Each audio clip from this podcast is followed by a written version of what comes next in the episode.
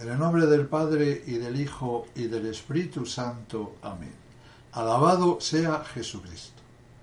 En la anterior charla, segundo capítulo de la que estoy llamando Esencial Conferencia, se habló de Juan 23 y de los comienzos del concilio. Ahora, en este tercer capítulo que recién comenzamos, se hablará de Pablo VI y de la reanudación del Vaticano II. Pongamos mucha atención, pues el contenido va a ser de órdago. Adelanto que cada frase, cada acción de Pablo VI que vamos a narrar sería para comentarla largo y tendido. Pero no puede ser así, pues entonces la conferencia sería interminable. Bien. ¿Quién fue Giovanni Battista Montini? Nace en la provincia de Brescia el año 1897. Sus padres, Giorgio y Judith, compartían la pasión por la política de izquierdas. De 1916 a 1920, por motivo de salud, siguió como externo los cursos teológicos del Seminario Diocesano de Brescia. Montini decía que no se sentía llamado al estado clerical, que a veces le parecía estático, cerrado, más interesado en conservar que en promover. Y si no está llamado, ¿por qué entras? Desde 1924 va a trabajar en la Secretaría de Estado, teniendo además desde el siguiente año el cometido de asistente eclesiástico de la Federación Universitaria Católica Italiana. De este último puesto, en 1933, se le obligó a dimitir, debido a sus ideas filomodernistas. Pero el joven Montini logró reciclarse y llegaría a desempeñar bajo el pontificado de Pío XII nada más y nada menos que el cargo de sustituto en la Secretaría de Estado. Ya vemos el poder del modernismo en tiempos de Pío XII. Cuando de Lubac fue exonerado de la enseñanza, expulsado de Lyon y empujado de un lugar a otro, Montini, desde su privilegiado puesto en la Secretaría de Estado, le envió palabras de ánimo y adhesión, así como también para Congar y Chenu. Mientras que Pío XII, con Humani Generis, condenaba radicalmente y sin posibilidad de apelación el modernismo, Montini, traicionaba de nuevo su confianza y minaba su magisterio, presentando las herejías de los neoteólogos como respetables en sí mismas y procurando hacer creer que esa era la interpretación auténtica de la Humani Generis y que había de propagarse por voluntad expresa del Santo Padre. De esta manera, mintiendo a placer, también tranquilizó a su amigo el filósofo modernista Jean Guito. Aquí vemos el modernismo de Montini tocante a la autoridad de la Iglesia, a la que ve como el elemento moderador en el proceso evolutivo de la doctrina, que sería en la filosofía de Hegel y de todos sus seguidores la tesis, mientras que el elemento progresista sería la élite modernista, inmersa en la vida y en la pastoral, que haría el papel de antítesis, y de la lucha entre estas dos fuerzas opuestas nacen los progresos y los cambios, es decir, la síntesis. Tesis, antítesis y síntesis. Hegel en estado puro. Evolución indefinida hacia el punto omega teilardiano. Montini era un perfecto hegeliano. Cuando fue condenado de Lubac, dijo sobre él que no había que preocuparse, el padre de Lubac rendiría eminentes servicios a la Iglesia, ya que conocemos su doctrina, su influencia, sus méritos. Fantástico, pues claro que conocemos y bien su doctrina y sus méritos, su doctrina progresista y herética, y sus méritos el haber sido bien condenado por la Santa Madre Iglesia.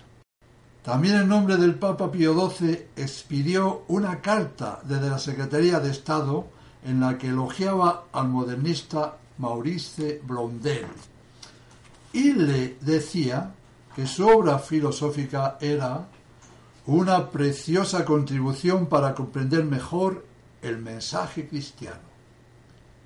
Tranquilos todos, esto aún es casi nada. Acabamos de empezar. Prosigamos. Montini iba forjando alevosía sobre alevosía contra el Papa reinante, pero la traición más grande fue que había establecido contactos nada menos que con el genocida Stalin a espaldas del Papa. En 1954, por un informe secreto del arzobispo de Riga, prisionero de los soviéticos, Pío XII fue informado de que en su nombre había habido contactos con los comunistas rusos por parte de una elevada personalidad de la Secretaría de Estado. De la cuidadosa investigación, el Vaticano logró hacerse con una colección de cartas atribuidas a Montini. Esas cartas ponían en conocimiento de la KGB, Policía Secreta Soviética, los nombres y movimientos de los obispos y sacerdotes, en su mayoría jesuitas, enviados por Pío XII, que en aquellos años de horrible persecución religiosa clandestinamente ejercían su ministerio en los países comunistas oprimidos por la terrible persecución religiosa. Estos heroicos obispos y sacerdotes, por esas denuncias, eran, para los que no sabían nada de la traición, eran inexplicable y sistemáticamente arrestados y después asesinados o condenados a morir en los campos de trabajo soviéticos. Esto es mucho más espinoso de lo que parece. Es un hecho de gravedad extrema, tal vez única, sin duda un acto de asesinos. Esto es mortal de necesidad y Montini tenía que haber sido arrojado de la iglesia, sin ningún miramiento, y además haberlo encerrado en una prisión. Después de estas revelaciones, la amargura de Pío XII fue tan honda que se resintió su salud. Tuvo un colapso y cayó en cama por muchos días. Lo ocurrido no era para menos. De ahí en adelante dirigió él solo la marcha de los asuntos exteriores de la Iglesia. Ante lo acontecido, Pío XII dispuso la inmediata expulsión de Montini del oficio que la había equiparado a secretario de Estado, alejándole de Roma en 1954. Pero en vez de castigar tanta felonía, le nombra arzobispo de Milán. Pío XII se negó a hacerle cardenal, estaría bueno encima, y nunca le recibió en audiencia. No obstante, como arzobispo de Milán y a despecho de la clara advertencia del Papa, Montini seguía desobedeciendo impertérrito y seguía apoyando a todos los teólogos y filósofos progresistas. Es lógico, si en vez de castigarle le promocionan, es normal que él se creciera aún más en su maldad. Bueno, tenemos que decir de nuevo misterio de iniquidad.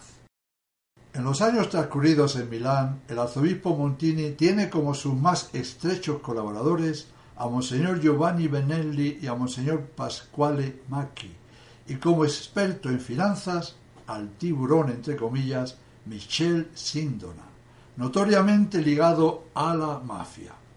Estos tres personajes tenían una cosa en común, su pertenencia a la masonería. Además, reunió a su alrededor una camarilla de compañeros de camino de mentalidad liberal, anarquistas, comunistas, socialistas, mafiosos y miembros de la comunidad artística y literaria de vanguardia. Así como la virtud atrae hombres de virtud, así el vicio atrae hombres viciosos. Saúl David Alinsky, hebreo no creyente y experto en la táctica revolucionaria para organizar las masas para el poder, era amigo personal de Maritain y fue huésped durante dos semanas del arzobispo de Milán, Monseñor Montini. El futuro Pablo VI acogió en su palacio episcopal con la mayor amistad a un perfecto revolucionario. Monseñor Gila Vicenzo Gremigni, obispo de Novara, entró en conflicto con Monseñor Montini por la injustificable supresión del buen periódico católico Il Popolo de Italia.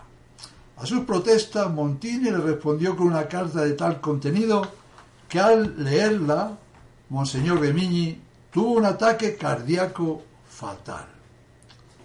Este hecho tan espantoso se produjo a principios de enero de 1963, seis meses antes de la elección de Montini al solio pontificio.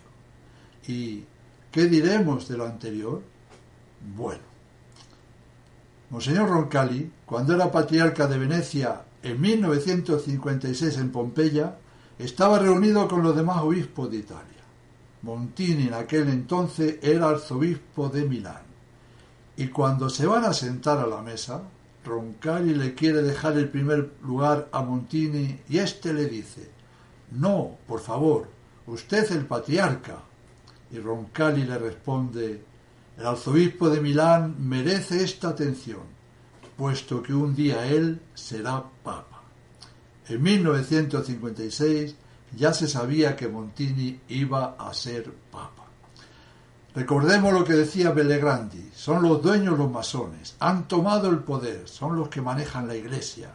La etapa de infiltración fue hasta el concilio, a partir de aquí tomaron el poder totalmente. Han conseguido colocar a varios de los suyos en el papado y a muchísimos en toda la jerarquía. Roncalli fue puesto para hacer su misión, el concilio, pero en realidad el que importaba era Montini. Pío XII, antes de morir, había dejado dicho que Montini no fuera creado nunca cardenal, por lo cual era necesario poner un papa de transición para que llevara a cabo el objetivo de convocar un concilio y de nombrarle cardenal, para que de esta manera pudiera ser elegido papa.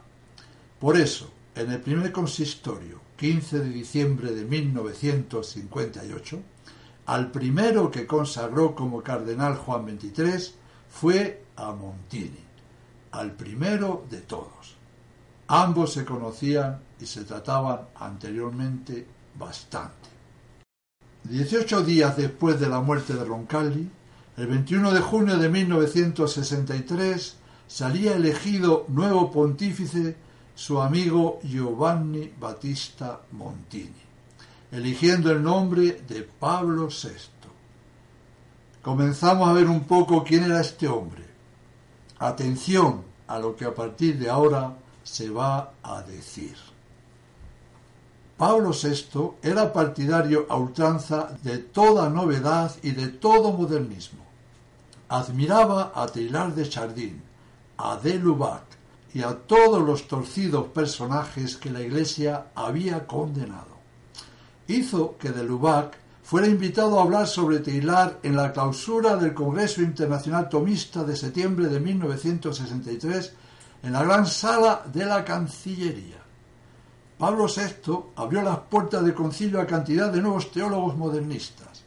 De 201 teólogos que había en septiembre de 1962, se pasó a 480 a finales del concilio. Esto es gravísimo, y además en premio a sus herejías, se pasaron unos años viviendo, comiendo y festejando de las rentas de la Iglesia. El dinero de la Santa Madre Iglesia es para fomentar lo divino y no a Satanás. Montini les mostraba su aprobación. Los recibían audiencias privadas y les alababa su colaboración. Pablo VI era totalmente liberal. Se empeñaba y luchaba en defender las ideas liberales admitía en el Instituto Bíblico a profesores que habían sido expulsados por el Santo Oficio por negar dogmas de fe. Dejaba que el funesto Kun siguiera haciendo de las suyas. Pablo VI fue el promotor más ardiente de la causa ecuménica. Roma, es decir, Pablo VI, dejaba circular por todo el mundo el catecismo holandés, al que había que llamar Catecismo de las herejías, pues negaba todo, los ángeles, el sacerdocio, la presencia real, la encarnación. Circulaba también con toda impunidad la Biblia ecuménica, fraudulenta y plagada de errores. El Concilio Vaticano II, suspendido por la muerte de Juan XXIII, fue inaugurado de nuevo por Pablo VI el 29 de septiembre de 1963. En la sesión conciliar del 30 de octubre, el prefecto de Santo Oficio Ottaviani protestaba contra las modificaciones radicales que querían hacer en la Santa Misa. Y se le cumplieron los diez minutos de su tiempo y él, sin percatarse de ello, siguió hablando. Y le cortaron la megafonía y Ottaviani, al ver en la asamblea risas, sin comprender la razón, rascando el micrófono con los dedos, cayó en la cuenta de la situación de que había estado hablando como un mudo, y abochornado y humillado, tuvo que sentarse. ¡Qué vergüenza! Se habían burlado del más poderoso cardenal de la curia, y los padres conciliares por llamarle de alguna manera, aplaudían con alegría. En eso iban transformando la iglesia en un circo de payasos, pero de payasos llenos de maldad y de dolo.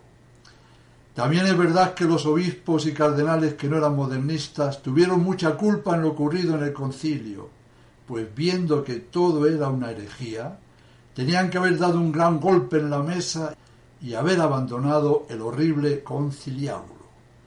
Pero consintieron y consintieron y con el paso de los años se hicieron modernistas.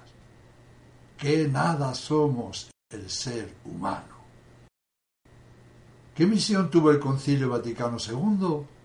El concilio tuvo la misión de pasar a la Iglesia Católica, de plasmar en documentos oficiales de la Iglesia toda la escoria toda la herejía y apostasía de la doctrina modernista que ya había sido condenada por nuestro Señor Jesucristo y después, a lo largo de dos mil años, también condenada y anatematizada por el magisterio, por la jerarquía y por toda la Iglesia fiel.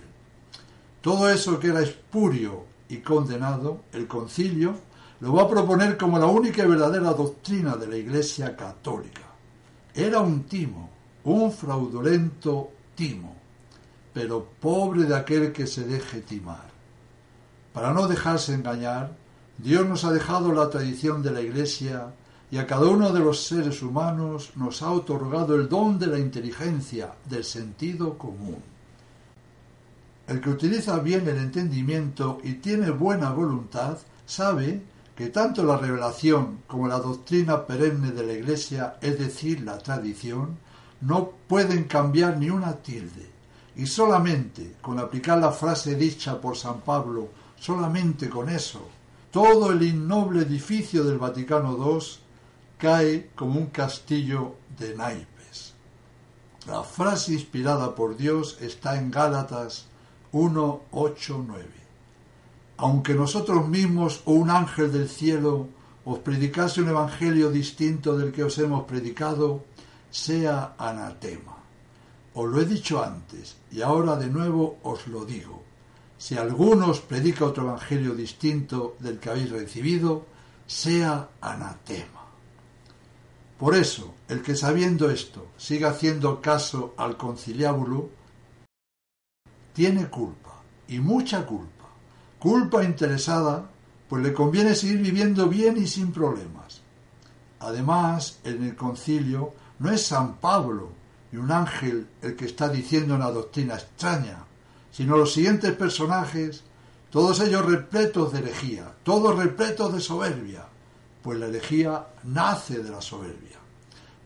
Repito, no es San Pablo, un ángel del cielo, quienes han hecho el Vaticano II, sino Hegel, Heidegger, Blondel, Taylor, Henry de Lubac, von Balthasar, Ives Congar, Chenu, Karl Rahner, Schillebeck, Hans Kuhn y demás ralea, como por ejemplo Achille Lienard, Joseph Ratzinger, Karol Boutila, Frank Koning, Leo Xuenens, Giacomo Lercaro, Helder Cámara, Raúl Silva y el mexicano Sergio Méndez Arceo, el obispo rojo de Cuernavaca, y cientos más del mismo estilo que los recién nombrados.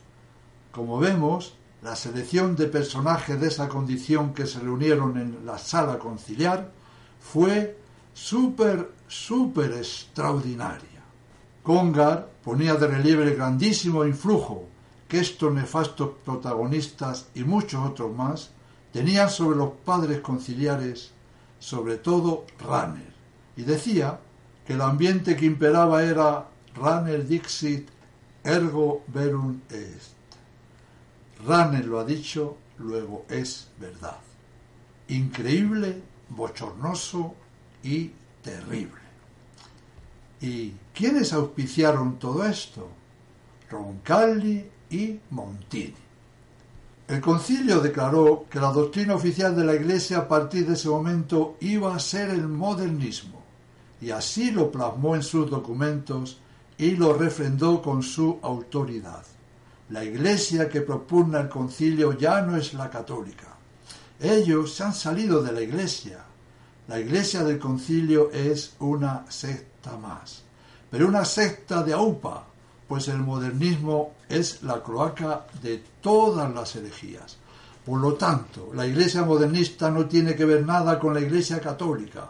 Eso sí, ellos están ocupando todos y los mismos lugares que ocupaba la Iglesia católica.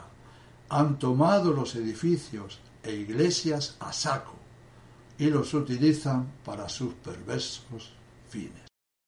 Bueno, del importante tema del concilio se hablará en otra charla. Pablo VI, durante el concilio, el 4 de octubre de 1965, tomó un avión y se fue a la ONU. Y allí, en la sede del templo masónico del mundialismo laico anticristiano, en un discurso les dijo, Además de nuestro homenaje personal, nosotros les traemos les aportamos aquel del segundo concilio ecuménico del Vaticano. Nosotros tenemos conciencia de vivir el instante privilegiado donde se cumple un deseo que llevamos en el corazón desde hace veinte siglos. Analicemos la frase. No solo personal, sino también para el concilio es un instante privilegiado. Es un hito, un antes y un después. ¿Por qué dijo veinte siglos y no dos o tres, etcétera? Y además dice nosotros. Veinte siglos antes de 1965, ¿quiénes estaban? Volvemos a lo mismo. ¿Eran los apóstoles que querían llevar un deseo a los masones de la ONU? ¿Quiénes eran los que hace veinte siglos estaban de acuerdo con lo que estaban haciendo ahora los masones? sus padres, la sinagoga. Allí les dijo, sin decirlo, que él estaba de acuerdo con ellos y que pertenecía a aquellos que tenían ese deseo desde hace veinte siglos. Además, en ese discurso panegírico repleto de alabanzas sin cuento a la Organización de las Naciones Unidas, les siguió diciendo, lo que vosotros proclaméis aquí son los derechos y los deberes fundamentales del hombre, su dignidad y libertad, y ante todo la libertad religiosa. Sentimos que sois los intérpretes de lo que la sabiduría humana tiene de más elevado, diríamos casi su carácter sagrado. Pablo VI en aquella ocasión fue a rezar a la sala sincretista llamada cámara de meditación de la ONU, frente a un altar de un Dios que no tiene nombre, pero al que cada uno puede dar el nombre que quiera. Por supuesto que solamente entrar en este tétrico lugar masónico en estado puro conlleva el anatema más rígido. En enero de 1964 va en peregrinación a Tierra Santa y en Jerusalén se reúne con el patriarca ortodoxo de Constantinopla, Atenágoras I, masón del grado 33. Desde esta peregrinación, Pablo VI comienza a llevar el efod, la joya de sumo sacerdote que el sanedrita Caifás portaba cuando condenó a muerte a Jesucristo porque se había declarado Hijo de Dios. El efod entonces asume el significado de la negación de la divinidad de Jesucristo. El efod lo llevaban los sumos sacerdotes judíos.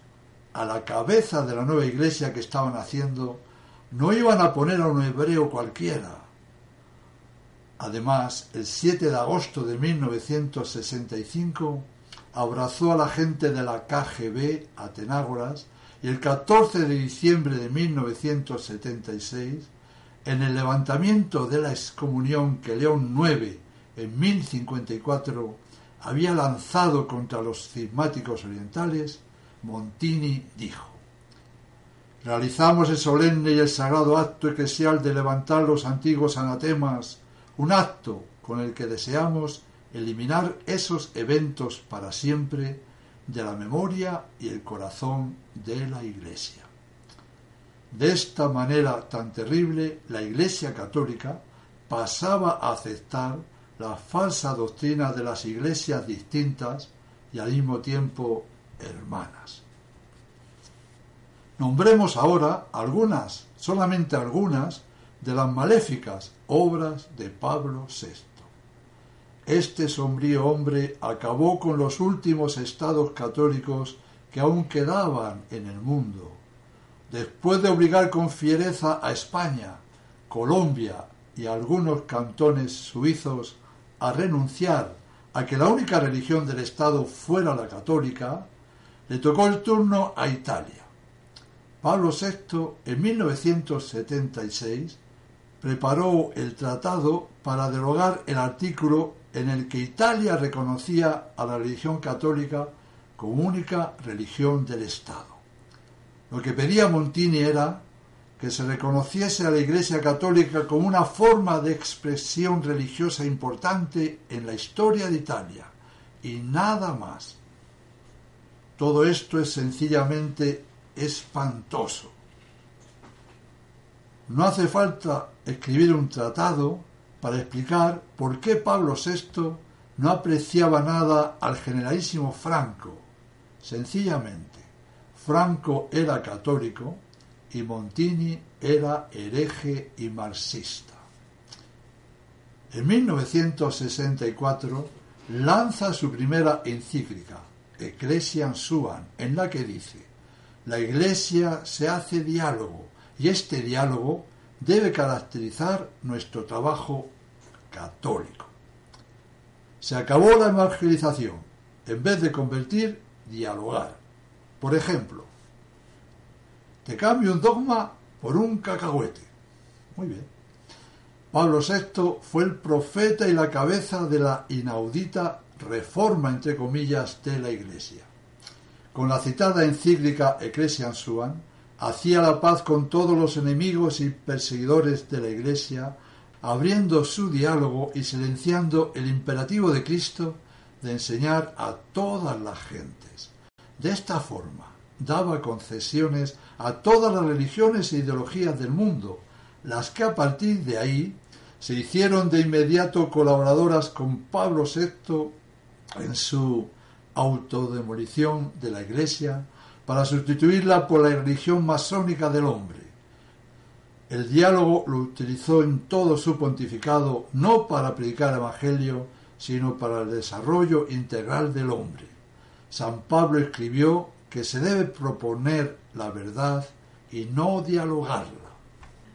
Pablo VI fue también subversivo.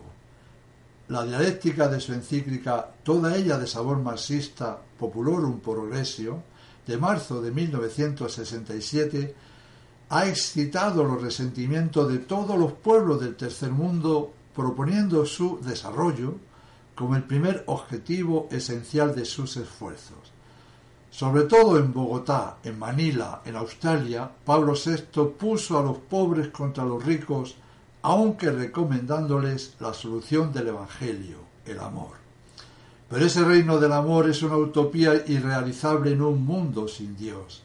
Populorum Progresio nos quiso decir que la Iglesia no debe centrar sus energías en evangelizar, en ganar almas para Cristo, para llevarlas a la vida eterna, sino que todos sus esfuerzos han de aplicarse a la acción social para promover el humanismo integral. Lo suyo fue un cristianismo disociado de la cruz, es decir, un Cristo considerado como un libertador, no del pecado, sino del sufrimiento. Quería un evangelio puesto al servicio de la justicia social marxista y confundido con la Carta de los Derechos del Hombre. De esta manera, daba el primado no a lo sobrenatural, sino a lo natural, a lo social, a lo temporal.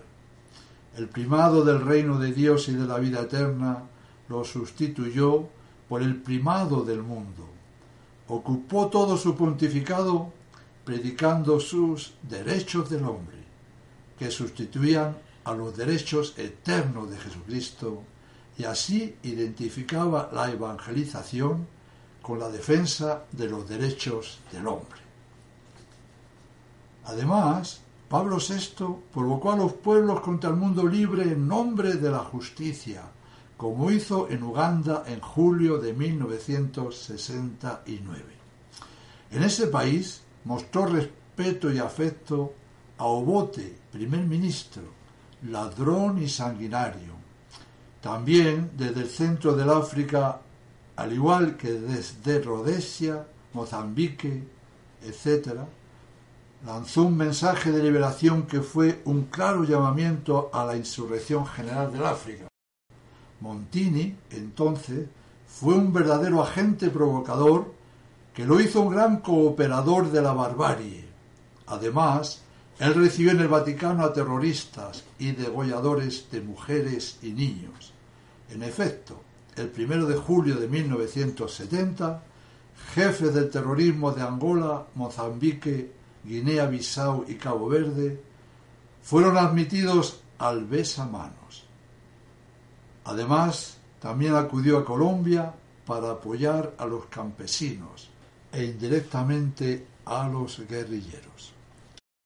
Pablo VI, el 13 de mayo de 1967, en el 50 aniversario de las apariciones, fue a Fátima.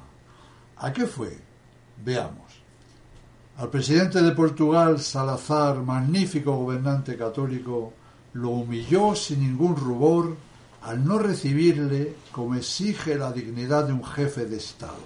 Lo recibió como un ciudadano cualquiera, la prensa subrayó aquel gesto de desprecio ostentoso que Pablo VI tuvo con aquel buen gobernante y con aquel pueblo todavía profundamente católico.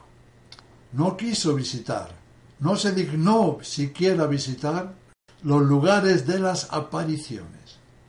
Cuando llegó a Fátima, en vez de acercarse a saludar y rezar a la Santísima Virgen, lo primero que hizo fue subirse al podio para saludar a la multitud y al pasar delante de la Virgen ni siquiera se dignó alzar los ojos para mirarla. Hay más. Montini fue hacia la imagen de la Virgen para poner un rosario de plata entre sus manos, pero al no lograrlo, lo arrojó a sus pies. Esta torpe acción denota el poco respeto que tenía hacia Nuestra Señora. Tampoco recitó rosario con la multitud. Por las imágenes transmitidas se vio, y además los periódicos también lo relataron, que Pablo VI no había rezado siquiera ni un solo Ave María. La Virgen de Fátima habló del gravísimo peligro en que se hallaba el mundo de ser invadido por el maléfico comunismo y nos dio la clave para evitarlo, pero no se la hizo caso y el marxismo se apoderó de medio mundo. Montini no podía tener ninguna amistad con esta aparición, pues él era un decidido comunista y a escondidas había negociado, había ayudado al monstruoso sistema. En realidad, Pablo VI no intervino nunca para condenar las campañas en favor del comunismo y de la exaltación del racismo negro y gracias a él y su aparente neutralismo, a su aparente pacifismo, fueron siempre vencedoras la subversión, la violencia, la agresión. Su apertura al diálogo, a la reconciliación, a la cooperación con el comunismo, le hizo olvidar a los cristianos perseguidos. Fue un alevoso crimen contra la Iglesia del silencio y sus innumerables mártires que se dejaron masacrar por testimoniar y defender a Jesucristo. La apertura al este de Pablo VI fue un verdadero matadero para la fe y para millones y millones de seres humanos. Esa apertura, llamada Ostpolitik, se convirtió en la más grande traición de todos los tiempos, porque Montini se servirá de la Iglesia para fines subversivos hasta para hacer de Cristo un revolucionario social. El Vaticano II no condenó el comunismo por explícita voluntad de Pablo VI. Es más, mostraba gran simpatía por la Iglesia Católica Cismática de China, que había sido condenada por Pío XII en 1956. La política del diálogo, yo diría de la cooperación de Pablo VI con el poder criminal comunista, en este caso de Hungría, tenía como obstáculo la presencia del cardenal Joseph Vicenti, primado de aquel país, refugiado en la Embajada de Estados Unidos de Budapest. Después de diversas ofertas rechazadas por el primado para que se fuese a Occidente, Pablo VI y Casaroli, para doblegarlo, recurrieron al presidente Nixon para que lo obligase a dejar la embajada americana de Budapest. Y así ocurrió. Fue expulsado de la embajada yanqui y el 28 de septiembre de 1971 Vicenti llegaba a Roma. Este cardenal, sobre quien arremetieron los sin Dios con los hierros atroces de la tortura, debió sufrir la sutil violencia moral de Pablo VI, que para contentar a las autoridades comunistas húngaras, lo destituyó forzosamente de su cargo de primado de Hungría en el exilio y le impidió publicar sus memorias. He aquí una frase terrible del insigne cardenal que siendo mártir sin llegar a morir, dijo, Pablo VI ha entregado países cristianos enteros en manos del comunismo, pero la verdadera iglesia es todavía la nuestra, obligada a las catacumbas. Como estamos viendo, la iglesia del silencio molestaba. Lo siguiente es también aterrador. El grito airado del cardenal Sleepy frente a un sínodo asombrado fue para manifestar su indignación a los traidores que habían hecho la paz con los perseguidores, silenciando a los católicos que el comunismo soviético continuaba deportando, persiguiendo y martirizando. El cardenal Joseph Sleepy, primado de Ucrania, después de pasar decenas de años de cárcel y de trabajos forzados, confiaba a sus amigos. En todo momento está fija en mi mente la odisea pasada en el infierno soviético y mi condena a muerte. Pero en Roma, dentro de los muros del Vaticano, he pasado momentos peores. Ante el sínodo aterrorizado y consternado, el cardenal afirmó, sobre 54 millones de ucranianos, 10 millones están muertos a consecuencia de las persecuciones. El régimen soviético ha suprimido todas las diócesis. Hay una montaña de cadáveres y no hay nadie, ni siquiera en la iglesia, que defienda su memoria. Hemos vuelto a la época de las catacumbas. Miles y miles de fieles de la Iglesia de Ucrania son deportados a Siberia y hasta el Círculo Polar. Pero el Vaticano ignora esta tragedia. Tal vez los mártires se han convertido en testigos molestos. ¿Seremos nosotros una bola con una cadena en el pie para la Iglesia? Pablo VI después tuvo como en presidio en el Vaticano al cardenal El Lippi, que sin embargo tuvo ocasión de desahogarse con el padre Luigi Villa, quien con audacia le pudo hacer una grata visita en su, digamos, prisión vaticana. Es más que deplorable. Los católicos perseguidos por el comunismo fueron asimismo perseguidos por la Iglesia del Vaticano II. Todo lo recién narrado es tan indignante, tan monstruoso, tan desagradable, que deja el alma, el corazón gravemente consternado. Pero prosigamos. Cito los encuentros de Pablo VI con personajes manchados con muchísima sangre inocente. En 1967, con el presidente de la URSS, Posborny, con el presidente comunista de Yugoslavia, Mariscal Tito, el 26 de mayo de 1973 lo hizo con el tirano rumano Ceausescu. El 9 de junio de 1977 recibió al líder comunista húngaro Kadar, que fue el perseguidor del cardenal Micenti. Cito además sus largas reuniones secretas con Monseñor Nicodemo, arzobispo de Leningrado y agente secreto de alto nivel. También se llegó a descubrir que el secretario del Partido Comunista Italiano, Berlinguer, era el agente diplomático secreto de Pablo VI ante el gobierno comunista de Hanoi. Ni tampoco debemos olvidar el llamamiento de Pablo VI a la China y su alegría por el anuncio de la revolución cultural. También se llevaron a cabo infinidad de contactos entre Casaloli y el gobierno soviético que sirvieron a la causa comunista el filomarxismo de Pablo VI llevó a la victoria del comunismo en Italia. Fue particularmente infausto el continuo contacto y apoyo que Pablo VI tuvo con el Consejo Mundial de las Iglesias, dominado por los soviéticos y conocido por su financiación a terroristas y a guerras de liberación en América Española y en África. Montini escogió el engañadizo eslogan de la Iglesia de los pobres, pero que en realidad no es sino una mentalidad laica masónica marxista.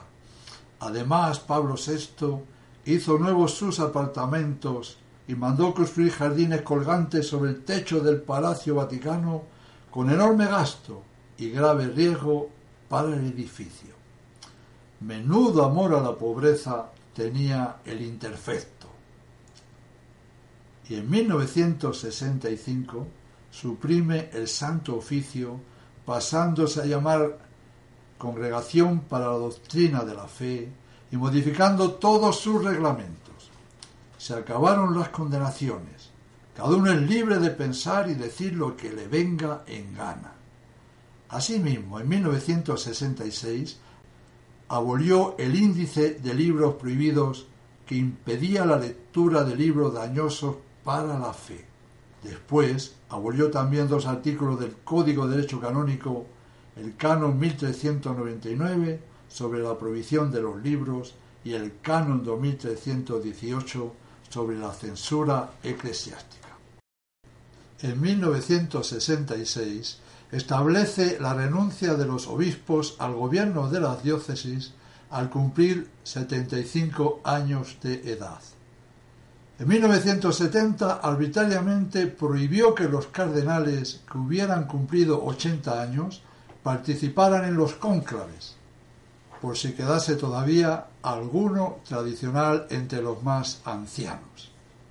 En 1967 estableció que pueden ser ordenados de diáconos hombres de edad madura, tanto célibes como casados. Fue un gesto que preludiaba la ordenación sacerdotal también para los unidos en matrimonio.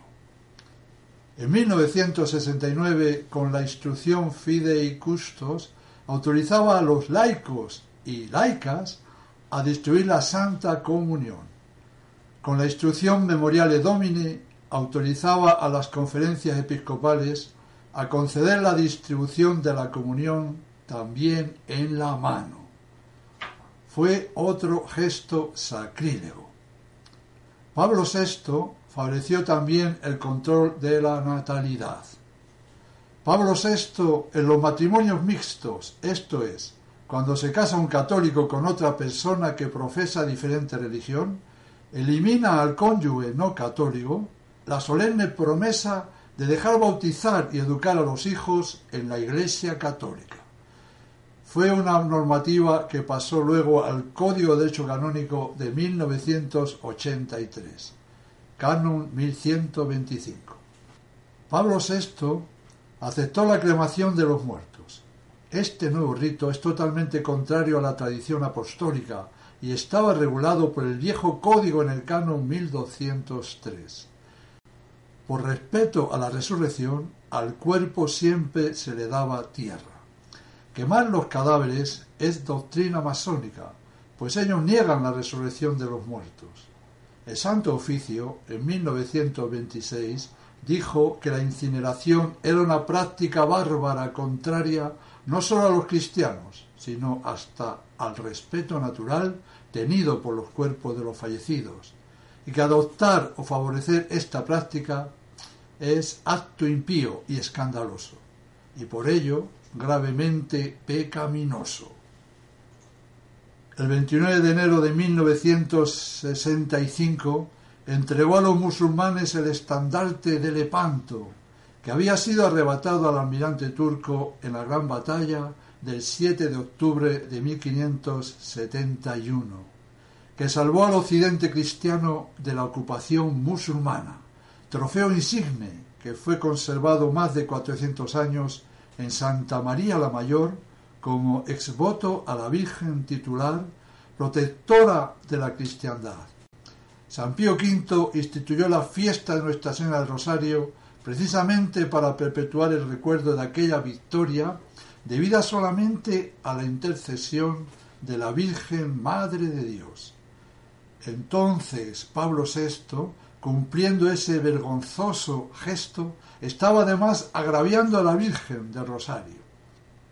Pablo VI acompañó aquella entrega con un breve a la autoridad turca, significando así con este gesto infame que las guerras de religión habían terminado para siempre. Esta innoble acción quiere decir muchas más cosas, que a lo que a primera vista se pudieran ver. Es un gesto de los más espeluznantes y aborrecibles que pudiera haber existido nunca. En diferentes audiencias generales y en diversos mensajes, Pablo VI llegó a decir cosas tan aberrantes como las que siguen. 6 de diciembre de 1972. ¿Existe Dios? ¿Quién es Dios? ¿Y cuál es el conocimiento que puede tener el hombre de Dios? Responder a estas preguntas nos llevaría a un discurso en mil discusiones teológicas.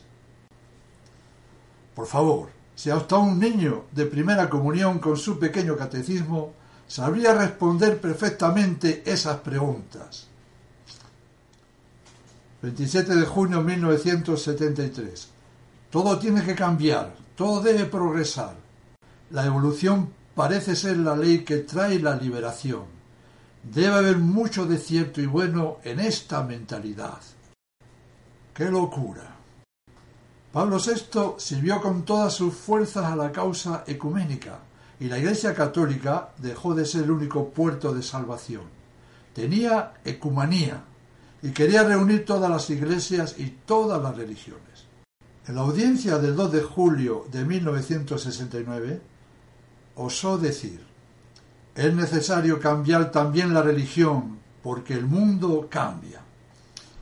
Y el 12 de enero de 1972 afirmó, ante nuestros ojos se abre una imagen desconcertante, la de las religiones, las religiones inventadas por el hombre, intentos que a veces son extremadamente audaces y nobles. Qué gracioso. 6 de diciembre de 1977. Las religiones no cristianas que la Iglesia respeta y aprecia. 6 de julio de 1977. Damos la bienvenida con sincero respeto a la delegación japonesa de la religión Koen-Kyo. 22 de agosto 1969. Pablo VI elogió al hindú Gandhi y afirmó que él estaba siempre consciente de la presencia de Dios. 30 de septiembre de 1973. En el discurso al Dalai Lama dijo, nos complace dar la bienvenida a su santidad el día de hoy. Vos venís de Asia, cuna de antiguas religiones y tradiciones humanas que son debidamente conservadas con profunda veneración. 3 de marzo 76. Dirigiéndose a los paganos sacerdotes sintoístas, le llegó a decir, Conocemos la fama de vuestro templo y la sabiduría que está representado tan vivamente por las imágenes que contiene. Las imágenes que contiene son demonios. 5 de septiembre del 73. Es un gran placer dar la bienvenida a los miembros del Tour Europeo de los japoneses budistas, los honrados seguidores de la secta Soto Su del budismo. El budismo es una de las riquezas de Asia. 17 de enero 75. En el discurso al líder espiritual del budismo tibetano le dijo, el Concilio Vaticano II ha expresado su sincera admiración por el budismo en sus diversas formas.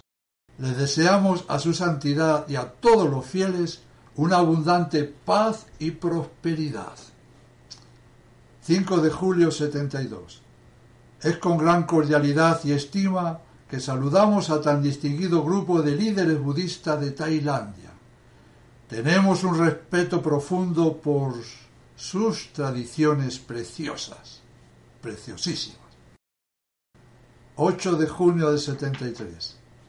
En el discurso al patriarca budista de Laos, dijo del budismo que la Iglesia Católica considera sus riquezas espirituales con estima y respeto y desea colaborar con vosotros como hombres religiosos por el logro de la verdadera paz y salvación del hombre.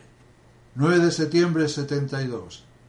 También queremos que sepan que la Iglesia reconoce la riqueza de la fe islámica, una fe que nos une en el único Dios. Mentira. 18 de septiembre 69. Los musulmanes adoran junto con nosotros al Dios único y misericordioso. 4 de junio 76. Los marroquíes musulmanes, nuestros hermanos en la fe en el Dios único. Todo esto es terrible. 9 de septiembre de 69. Ella, la Iglesia, también ha afirmado durante su larga historia la libertad para todas las personas de profesar su propia religión. Como hemos dicho, el concilio exigió una verdadera y pública libertad religiosa. 25 julio 75. La Santa Sede se alegra de ver enfatizado específicamente el derecho a la libertad religiosa. La Santa Sede se alegra de que Cristo sea quitado de en medio. 24 de enero de 1972. Damos la bienvenida entre nosotros a un eminente representante de la venerable Iglesia Ortodoxa. Con motivo de la elección del nuevo patriarca sigmático de Constantinopla, en junio de 1972, Pablo VI le mandó un telegrama. En el momento que asumís una pesada carga en el servicio de la Iglesia de Cristo.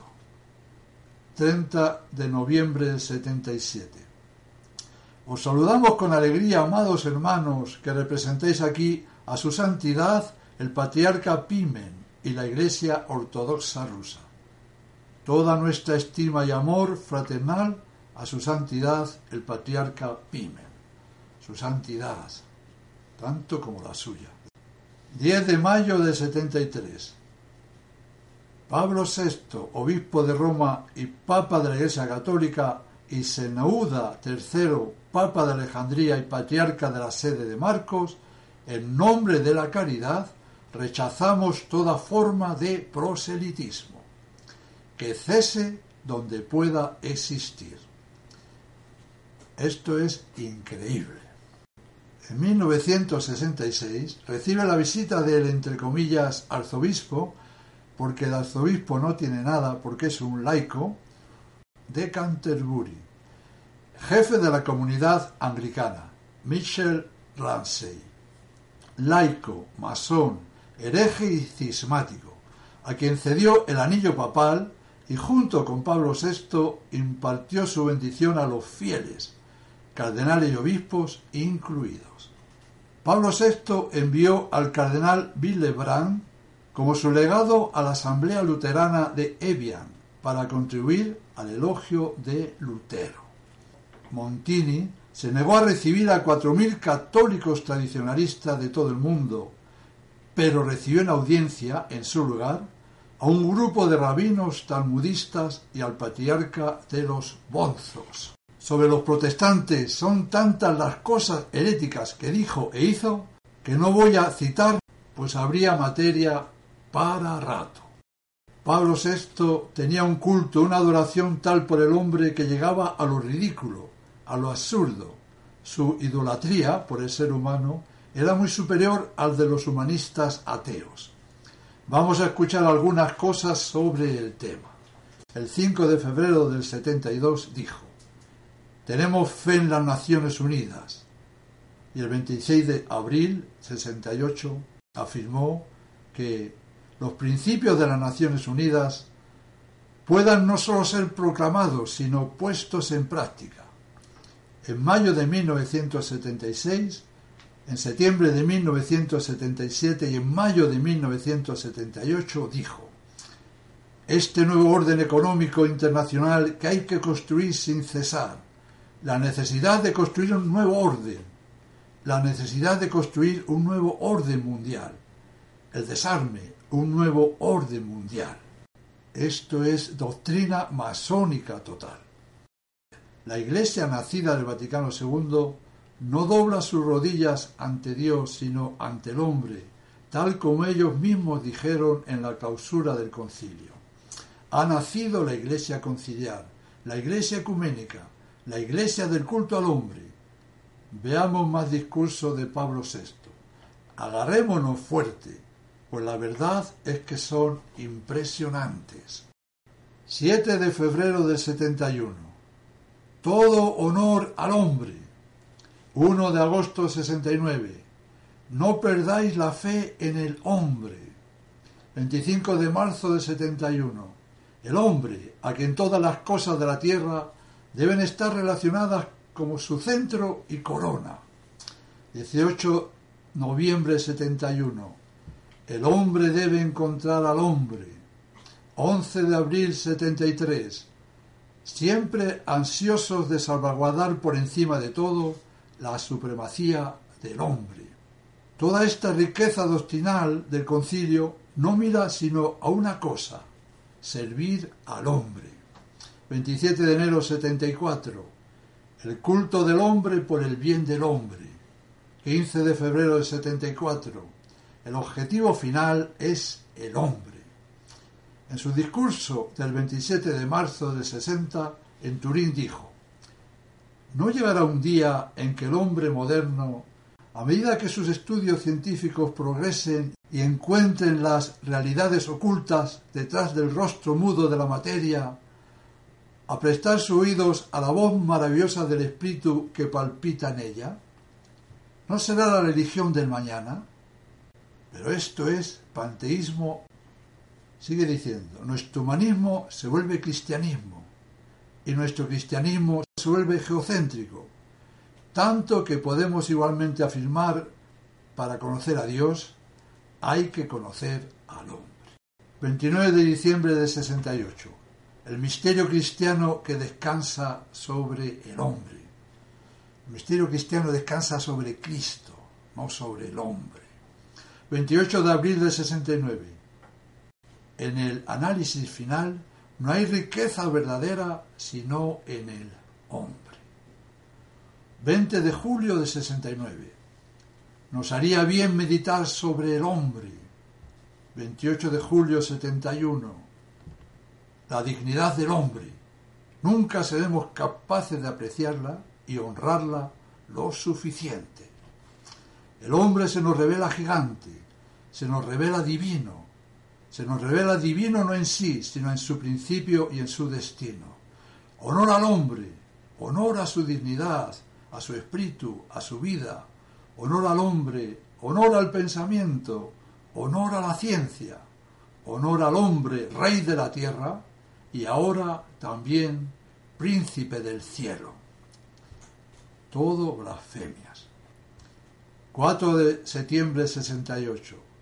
Los temas que hoy preocupan a la religión, sea católica o no católica, todos convergen desde todas las direcciones sobre un tema central dominante, a saber, el hombre. Según la opinión casi unánime de los creyentes y de los no creyentes por igual, todas las cosas en la tierra deben estar relacionadas con el hombre como su centro y corona. 26 de septiembre de 73. Estamos extasiados de admiración por el semblante humano.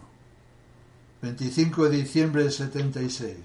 Honremos a la humanidad caída y pecadora. Por encima de todos los condicionamientos ideológicos, la grandeza y dignidad de la persona humana debe surgir como el único valor que hay que promover y defender. Desde junio 69. Porque en última instancia no hay verdadera riqueza sino en la riqueza del hombre. 17 de diciembre 69. La Navidad es el cumpleaños de la vida, de nuestra vida. La Navidad es el cumpleaños de nuestro Señor Jesucristo, que bendito sea. 21 de diciembre 74. Una feliz Navidad para vosotros. Es la fiesta humana. Es la fiesta humana. Todo lo anterior da infarto. Y acabo el tema diciéndole a Montini, pero hombre, hombre. Montini, amén de todo lo anterior, el 30 de noviembre del 69, impone la nueva liturgia de la misa, el Novus Ordo Mise, con el que derribó, destrozó, arruinó y acabó con la Santa Misa, cambiándola por un bajo y burdo servicio protestante.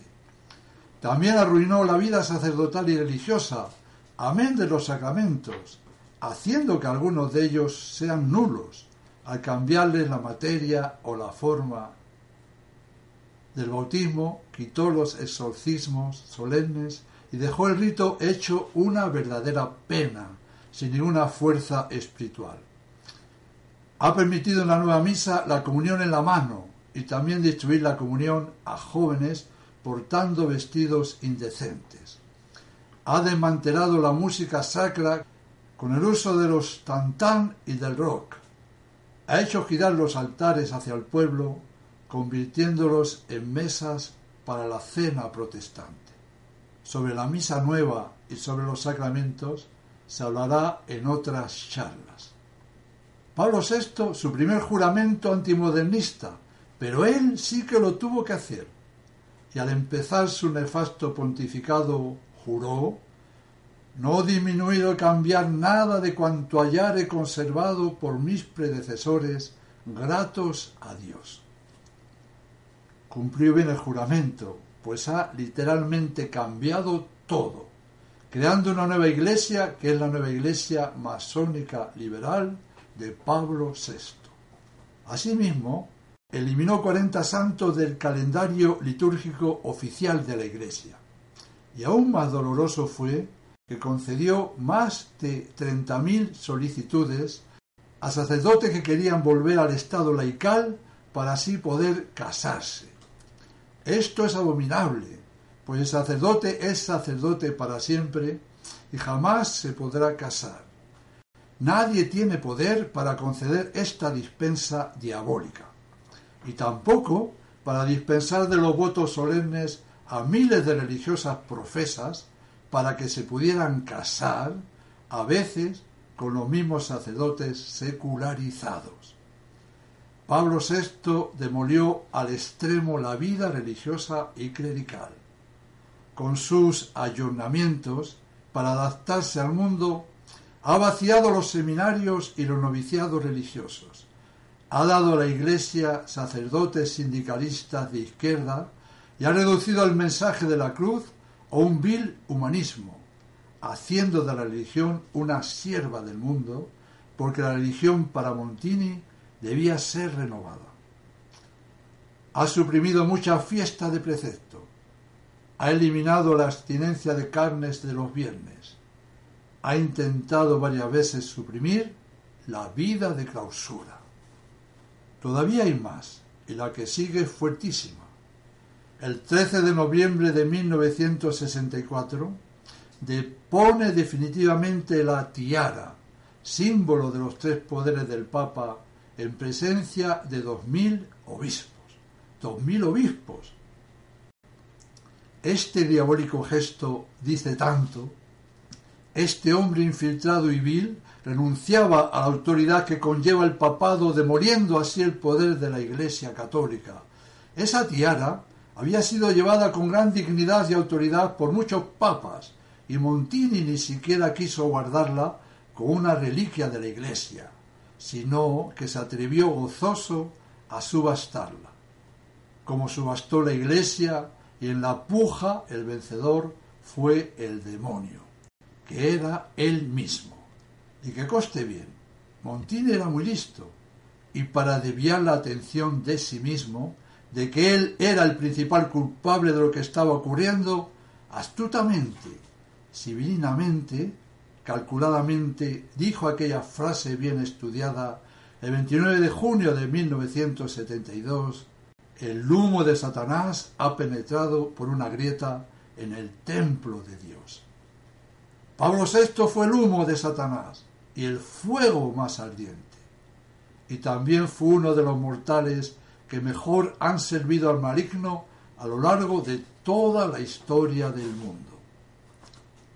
En 1971 se inaugura en el Vaticano el aula de Pierluigi Nervi, ahora llamada de Pablo VI, dedicada para las audiencias generales.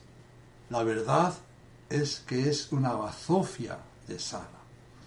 En marzo de 1976 participa en el Vaticano en los ejercicios espirituales predicados por el cardenal Karol Wojtyla arzobispo de Cracovia. Pienso que serían, pero que muy espirituales. No podía haber elegido a otro peor. Pablo VI quiso vivir su tiempo y abrir la iglesia a todo progreso moderno. Se le ha visto recibiendo a inmorales hippies, cantantes y escandalosas estrellas del espectáculo. Mejor decir, estrellas de Satanás, cuyo nombre no quiero ni siquiera pronunciar, vestidas con ropas escasas deshonestas. Y así también mucha parte del clero, viendo el mal ejemplo de su jefe, dejó de luchar contra la indecencia de la moda que Pablo VI había aceptado. Bendijo a los pentecostales que en la Basílica de San Pedro bailaban y gritaban como locos. El 20 de marzo de 1965, Montini recibió una audiencia privada a varios dirigentes del Rotary Club, importante grupo de proselitismo y captación masónica, a los que alabó su trabajo. Y el 3 de junio del 71, Pablo VI recibió una audiencia pública en el Vaticano a miembros de la Bana Iberit, poderosísima logia masónica, reservada exclusivamente a los judíos a los que Pablo VI llamó mis queridos amigos. Montini se rodeó de auxiliares financieros como Síndona y Marcincus, entre otros, mezclando la Iglesia en inversiones gravemente inmorales. Las finanzas de la Iglesia se utilizaban para asuntos mafiosos, así como para blanquear dinero de la droga, etc. Montini, a la muerte de su madre acaecida en 1943, en el cementerio de Verolavecchia, Brescia, le hizo erigir una tumba sobre la cual hizo esculpir un conjunto de símbolos masónicos. Hay que resaltar también el nombramiento constante de obispos liberales y progresistas en todo el mundo. Esto fue un plan ponderado y perseverante. ¿Qué más se puede pedir? Hizo una obra perfecta, una labor extraordinaria a favor del príncipe de las tinieblas que poco a poco se iba convirtiendo también en el príncipe de lo que había sido la Iglesia Católica, que de emanar luz, pureza y verdad había pasado al dominio de Lucifer, emanando pestilencia, oscuridad, pecado, maldad, mentira, error y blasfemia. Bueno, Pablo VI muere el 6 de agosto de 1978. Estuvo 15 años de antipapa. Y siguiendo sus deseos y mandatos, el féretro no llevó ni el más mínimo símbolo cristiano, ni cruz ni nada. Y además, su cadáver se colocó en el suelo según las exequias judías. Esta novedad fue copiada en otros casos notables, como fue con el pelado del Opus Dei, Álvaro del Portillo. Después de su muerte, el gran maestre del oriente italiano y presidente de la esotérica iglesia gnóstica, Giordano Gamberini, escribió en Loa de Montini para nosotros es la muerte de quien hizo caer la condena de Clemente XII y de sus sucesores. Es decir, es la primera vez en la historia de la masonería moderna que muere el jefe de la mayor religión occidental, no en estado de hostilidad con los masones.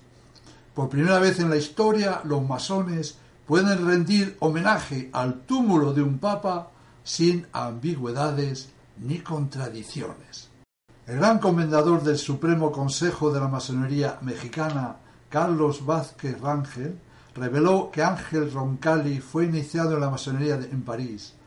En efecto, fue en París cuando los no iniciados Ángelo Roncalli y Giovanni Montini fueron iniciados el mismo día en los augustos misterios de la fraternidad. Por lo tanto, no es extraño que muchas cosas que se hicieron en el Concilio Vaticano II por Juan XXIII y por Pablo VI estuviesen basadas en los principios y postulados masónicos. El gran maestre Lino Salvini, el 18 de marzo de 1978, podrá decir nuestras relaciones con el Vaticano son óptimas. El señor Marsaudón, alto jefe de la masonería, en su libro El ecumenismo visto por un francmasón de tradición, hablando de Montini, ha escrito se puede hablar verdaderamente de revolución, la cual, salida de nuestras logias masónicas, se extendió magníficamente hasta más allá de la Basílica de San Pedro.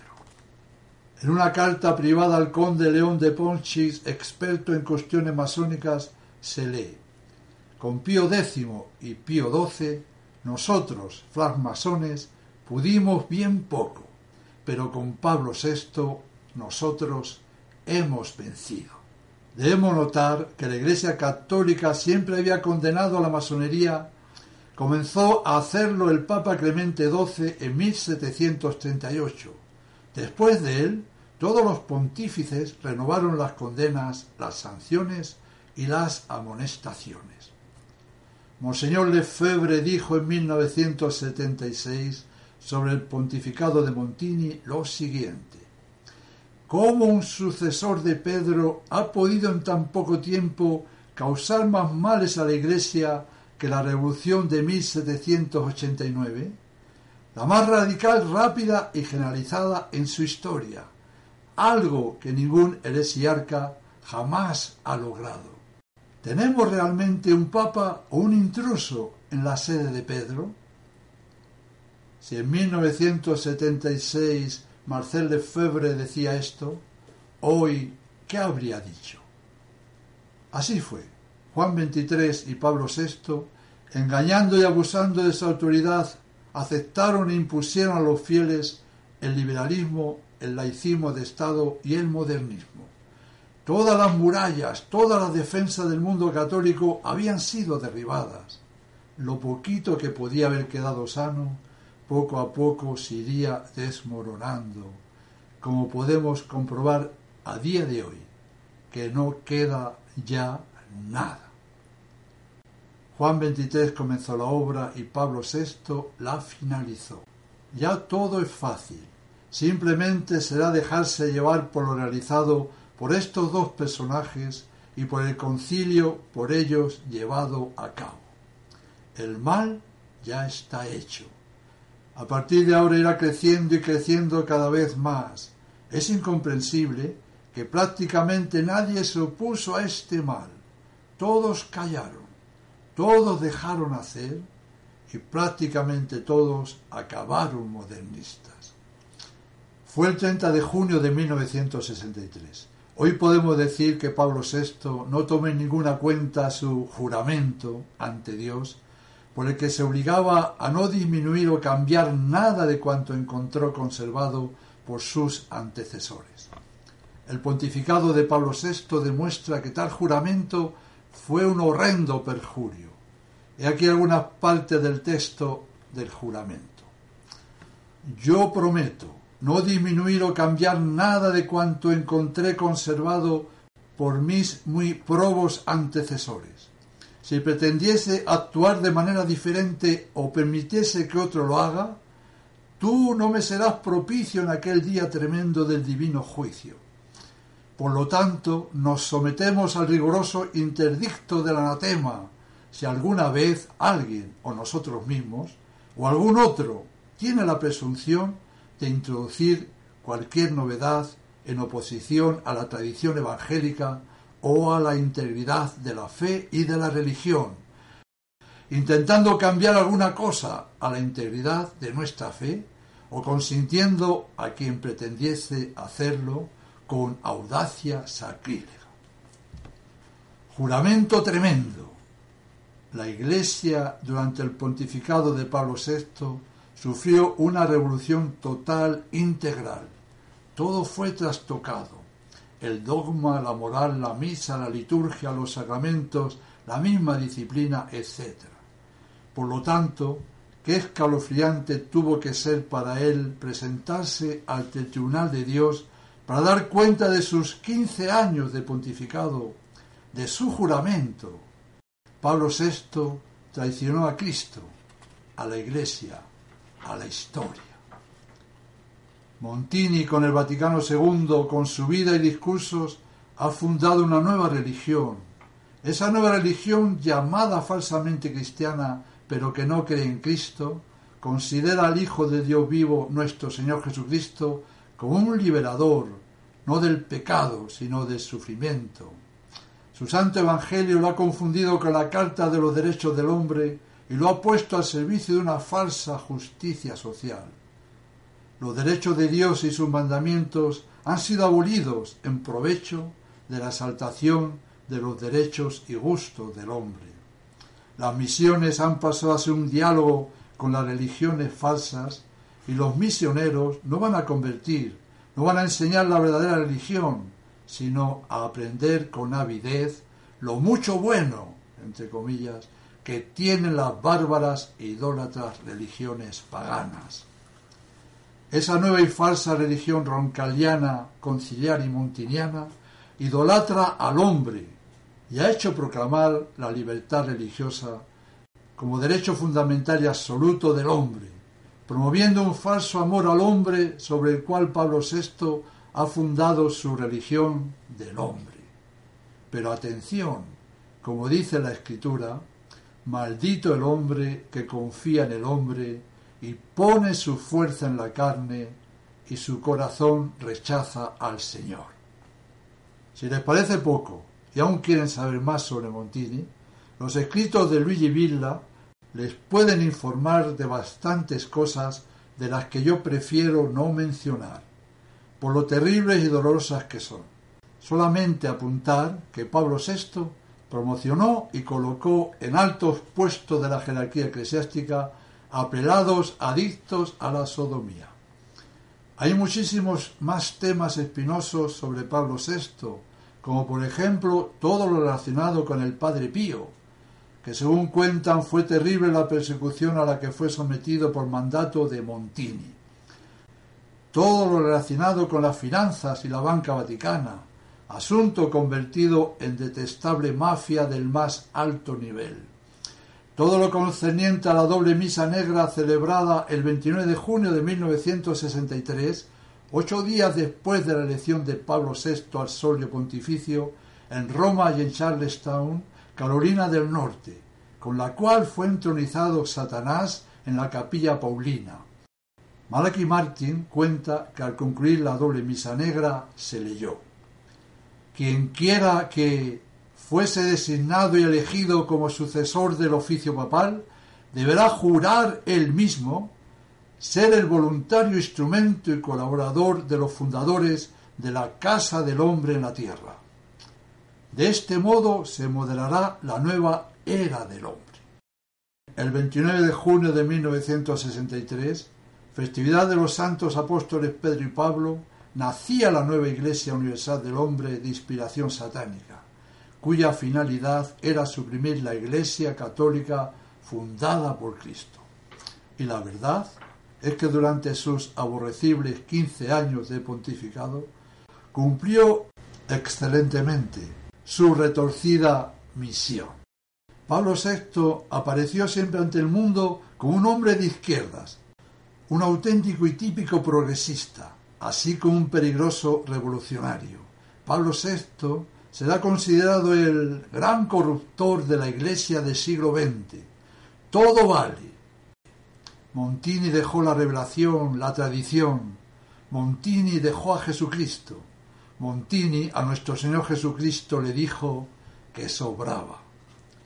La nueva iglesia de Pablo VI ha roto con el pasado diciendo, la religión del Dios que se ha hecho hombre se ha encontrado con la religión del hombre que se hace Dios. Luego, su nueva religión es la religión de la masonería.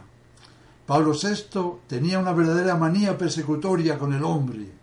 La nueva religión de Montini y de todos los que siguen a la falsa iglesia conciliar consiste en quitar a Dios, quitar a su Hijo Jesucristo y poner en su lugar al hombre. Y poniendo la rodilla en tierra, adorarle Vergonzoso y afrentoso por demás es que el hombre haya sustituido al Dios verdadero. Pero qué cinismo tan ignominioso. ¿Es que todos han perdido la razón? Satanás se queda, digamos, corto al lado de estos funestos modernistas. Vayamos ahora al sepulcro de Pablo VI. Vayamos ahora al sepulcro de Tilar de Chardín ¿Qué es lo que encontraremos? A lo más un poco de ceniza mezclado con algún trozo de hueso. Ese es el hombre que han entronizado y adoran. Ese es el hombre llegado al punto omega de la historia. El hombre sin Dios es absolutamente nada. El hombre es pura miseria. Pero una miseria que se ama y sirve al Dios verdadero a nuestro Señor Jesucristo y sigue la doctrina inmutable de la Iglesia, entonces sí, Dios otorgará a los que se salven en el cielo la inefable gracia de ser dioses por participación. Pero a los que prefieren adorar al hombre, Dios también les proporcionará toda una eternidad en el infierno para que se sigan adorando a sí mismos junto con los demonios no sigo. La doctrina modernista es más que nauseabunda. Queriendo hacer una síntesis del pontificado de Pablo VI, podremos decir que políticamente era de izquierdas, intelectualmente era un modernista y que religiosamente era un masón. En realidad, la fe con él fue destruida por el ecumenismo, la evangelización fue sustituida por el diálogo y el reino de Dios fue reemplazado por el reino del hombre. ¿Qué más podemos pedir? Si el modernismo, que es el liberalismo en la religión católica, está suficientemente reprobado, proscrito y condenado, ¿qué tendremos que decir del archimodernista Montini? ¿Qué tendremos que decir del tremendo fautor de herejías Pablo VI? ¿Qué tendremos que decir del funesto destructor de la Iglesia? Honestamente, no podemos decir otra cosa que Pablo VI, con toda su vida y doctrina, está solemnemente reprobado, proscrito y condenado, así como todos los que sigan su aborrecible doctrina, que Dios permita no seamos ninguno de nosotros. Me he servido para llevar a cabo este tercer capítulo de la esencial conferencia del libro Cien años de modernismo de un audio del padre Juan José Turco, de la revista Sí, sí, no, no, de diversas revistas de Luigi Villa y diferentes artículos y escritos, etc. La próxima charla, que será el cuarto capítulo, tratará de las herejías plasmadas en el Vaticano II, de si fue solamente un concilio pastoral, etc., así como de algunos asuntos de la masonería eclesiástica. Pienso que la siguiente disertación va a ser muy entretenida y esclarecedora. La Santísima Virgen María, que es todo luz y pureza, haga que nuestra alma jamás pueda mancharse, ni lo más mínimo, con ninguno de los errores y herejías que desde la muerte de Pío XII han invadido todas las mentes y todos los corazones. Sólo la verdad puede salvar. Fuera de nuestro Señor Jesucristo, fuera de la tradición perenne e inmutable de la Iglesia, repito, perenne e inmutable, no puede existir otra cosa que la mentira, el pecado y la condenación. Dos caminos, ayornamiento o tradición. Tenemos que elegir, pero elegir bien, pues deberemos dar estrecha cuenta de tan importantísima elección. Sinceramente, la elección no es dudosa, pues es anatema, es maldito para siempre quien prefiera algo distinto al Evangelio y a la tradición de la Iglesia. Oigamos bien, maldito.